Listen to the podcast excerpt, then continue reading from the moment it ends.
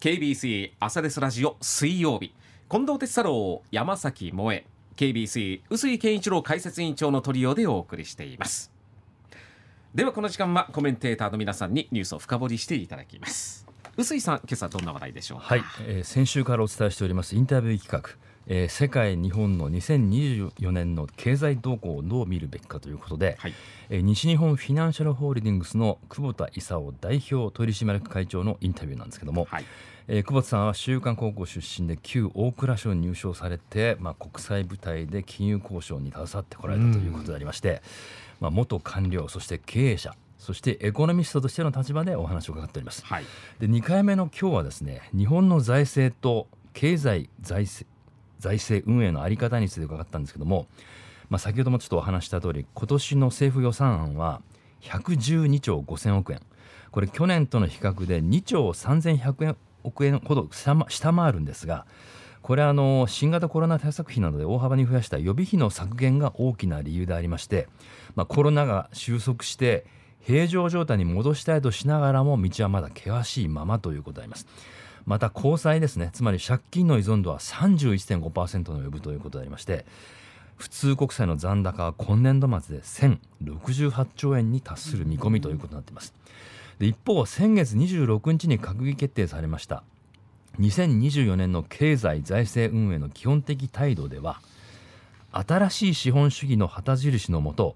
社会課題の解決に向けた取り組みそれ自体を成長のエンジンに変えると示した上で経済財政運営においては経済あっての財政であり経済を立て直しそして財政健全化に向けて取り組むというふうに示されていますけれどもそうした中での今年次年度も巨大予算案ということであります、えー、久保田会長かなり厳しい見解を持っていらっしゃいます。例えば国防にしてもね、うん、安保にしても、うん異次元の少子化政策にしても、これは新規でそれなりの支出をも歳出を求められる案件が増えているっていう,、そうですね、このその膨らむ予算と新しくこう項目が増えていく、まあ、要するに巨大化する政府っていう格好なんですけども。まさに大きな問題ですよね、それで実はねあの量の話と予算の量の話と質の話と2つありましてね、はいはい量が拡大している。それはもう大問題ですよ。それはもう先進国の中で GDP 比でその公的債務が圧倒的に高いのは日本ですしね、それからあまあ主な国で今財政赤字を減らそうとしていない国主要国は日本だけなんですね。例えばそのヨーロッパの場合にはですねこのコロナの間はあの毎年の財政赤字が予算の中であの赤字が GDP, GDP の 3%, 3に抑えるというルールがありますけどね、はい、それはコロナの間はこれはまあ臨時的に、えー、拡大してもいいと。しかし元にそれが終わったら元に戻すんだ。で実際に例えばドイツなんかはあもう今ものすごく GDP はあのペケで直近はマイナスのはずですよ。にもかかわらずドイツは消費税を元に戻したんですね。でそういう努力をしてるし、えー、フランスではですねその年金の開始年齢を引き上げたんでね。ものすごい評判悪かった。社会的にもマクロン大統領もえらい非難されたしそのデモもありました。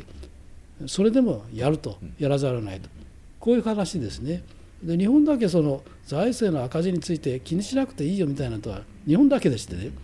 これはねそのスタンス自身が私は非常に心配なんですね。で国会での議論でもほとんどがこの予算をつけるあの予算をつけると与党を含めてみんな予算をつけるですね。だからそういう意味でそのまず量についてねこれはものすごく大変な話だっていう認識を持たなきゃいけないっていうのと。それからもう一つ議論されませんけども我々から言いますとねもう今のその予算の歳出の中身っていうのはね相当議論の余地があると。で昔はまあ我々の現役の頃は主計局がこんな仕組みはおかしいじゃないかと。これでなぜここはこれに値するだけの効果があるのかで資料を持ってこいと。で見てここは違ってるじゃないかおかしいじゃないかと議論してた。ところがそのこれは私の偏見かもしれませんが政治主導のねその経済政策に変わってからですねもう俺たちの言うこと聞けと。いうまあその官邸なり何なりかいうような世代になっちゃったんでこの肝心の中身をチェックするという機能がものすごく落ちてるんでね。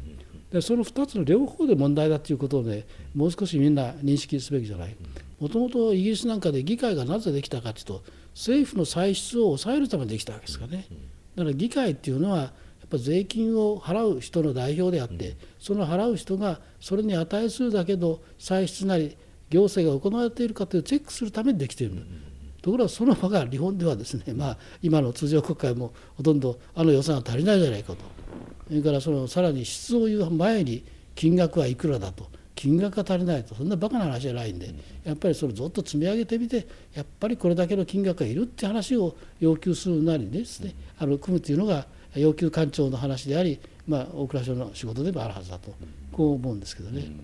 つい先日、えー、閣議決定した、まあ、令和6年度の経済財政運営の基本的態度、うん、これはこれについて去年も相当厳しいことをおっしゃっていて、厳しいっていうかね当たり前の話なんで、財政金融政策にしろ財政政策にしろ政策目的を達成する手段ですからね、はい、その手段が後だと。いう話自身はちょっとおかしな話だしもう少し論理的に言いますとね、はい、もし財政の健全化は経済が活性化したかた後で取り組むんだと今うん、今でもそういう言い方になってますがね、はい、そういうことをやると経済が活性化しなければ永久に財政の健全化は進まないという論,、論理になるんで、うん、論理的にもおかしいというのともともと捉え方は財政にしはやっぱり経済目的を達成するための手段ですから、うん、そのその手段となんかその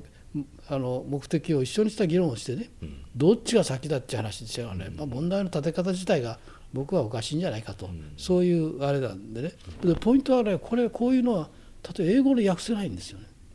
英語で訳せないなぜかって論理的に言えないですからね、はい、経済の基本的態度。要するにこの今年の経済運用どうしますかっていうところにですね、はい、新しい資本主義の旗印のもとで社会問題に解決に向けた取り組み自体を成長のエンジンに変えることによって航行する、はい、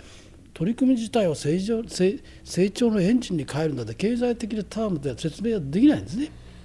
これこれで生きてるっていうのは、ね、うん、都合のいいっていうかねむしろ都合のいいというよりはね、はい、経済的な文章が文学で語られてるんですね。精神論ではね、はい、あそこがねおかしいんですよ。取り組み自体を成長のエンジンに変えるって何だとこれは。らちゃんとこの経済的な経済的運営の基本的態度ですから、経済的タームでっていうかね、言葉で書いてもらわないと意味がないんで、ね、まあ、選挙演説はこれでいいかもしれませんけどね。格好のいいことだけ並べているというのもちょっと言い過ぎなんですけど格好のいいことがお互いに両立しないんでそれを両立するようなこと政策にしてそれを説明するっていうのがね経済の基本的態度だ。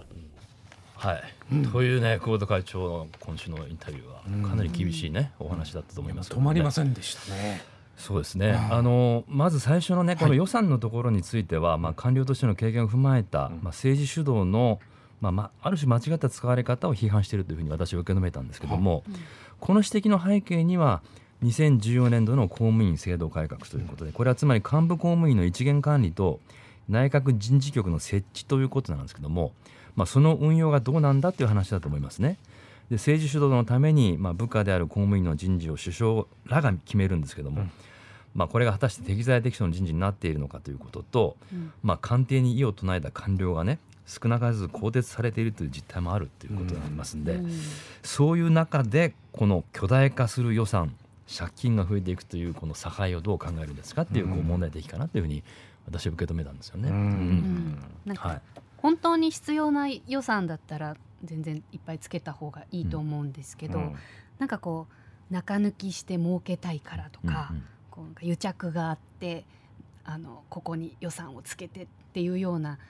事例なんじゃないかなって思うこともあるじゃないですか。うん、だからうん特にあの異次元の少子化政策も中身見たらこれ本当に現役のお母さんの意見聞いたのかなみたいなちょっととんちんかんな政策も半分ぐらいあっちょっとお金の使い方もったいないなと思うことがありますね。でそこがまあ中身の問題って話だったと思い。ます、はい、そのここれもあれもこれもっていうことで、まあ劣気する全部乗っけとけみたいな話だと思うんですね、はい。そこでの吟味矛盾を潰して作業を議論してますかっていう話だと思うんで、うん、そこがまあ政治主導ということでねあの市民の国民の話を聞きながらっていうことになろうかと思いますけどもその形になっていないっていうことかなという。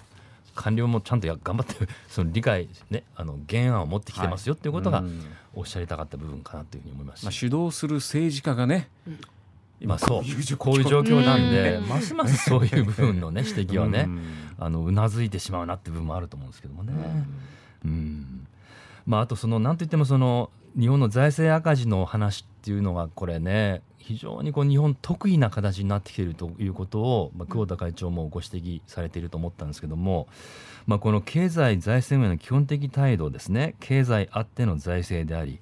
経済を立て直しそして財政健全化に取り組むんだっていう話なんですけども財政というのは経済の手段であるだろうと、うん、うん、そういうところでその、まあ、手段と目的がどうなってるんだ一つのものになってないかというね、うん、確かにそういう矛盾があるなというところがあるので、まあ、理屈を論理的に組み立てていくと、うん、永遠にそれはもう経済が立て直立て直ってということじゃないと、うん。財政に手をつけられないっていうことだから、これを掲げるのはどうだっていうふうな話で。逆だよっていうそういうそうです。ねだからそういう話がまあ分かりやすいかなって感じしますけどね。まあ、そのあたりの指摘が非常にこう示唆に富んでるなっていう感じがいたしましたけれども、まあ、実際ね、この国債のこの返済に関して、まあ、今年度末で1068兆円というふうに言われてますけどもこの返済がですねこれ今金利が戻るだろうっていう見立てがありますね。うん、そうなると、えー、2027年の国債の返済は次年度の予算に比べて予算案に比べですね7.2兆円に増える。34兆2000億円になるという試算もまあ財務省は出しているということなんで、うん、まあこれ金利の動向これ経済の動向に大きく左右させるものですけども、うん、このねこの借金の返済というところにはこれも指摘されている話ですけども、うん、また大きな影響を及ぼす話になってくるんでですね、うん、非常にこの差配は難しい日本の経済財政にあるということはねちょっと我々認識しておかないといけないなというふうに思いますよね。まあ、家庭の借金とは当然違いますけどそれでもなんかこう赤字っていうのは嫌ですよね。まあ、黒字がいいですよね。もちろんその通りでね。はい、だ何のための予算っていうものですかって話になるじゃないですか。うん、なんでこんなに赤字を許容するのかっていう、その理屈がやっぱ分からないって話になっちゃうと、うん、まあずっとこうずるずるいってしまった話になるわけでありましてですね。うん、赤字になってもいいっていう。ただそれはもう将来にツケをねの残している話になってくるということなんですよね。まあ、いろんな見方ができるから、うん、もう私なんかは、はい、まあ、木曜日の木下先生から、うん、もう本当に結構積極財政についての話は聞いてるんで、うん、政府の借金です、うん、国の借金じゃない、まあ、まあ国民の借金ではない。で、はい、まあまあその財政出動をしてっていうところも、まあ、うなずける部分もあるんで、まあ、一概には言えないんですけれども、ただこれをどうするのかっていうところの方向性はきちんともちろんね示さないといけないと思うんですけれどもね。そうですね、ですからまあこの問題の難しさはこの安全保障あるいは環境問題ですね、まあ、温暖化、そして少子化対策さらに食料安全保障などね、まあ、とてつもなく大きなこの課題がある中で、まあ、この指導者である政治がまあ与えるっていう構図、うん、そして我々民衆が求めるっていう単純な構図でずっと走っていいん。だろうかというところは我々こう認識しておかないといけないなというのは、これやっぱ思いますよね。はい、はい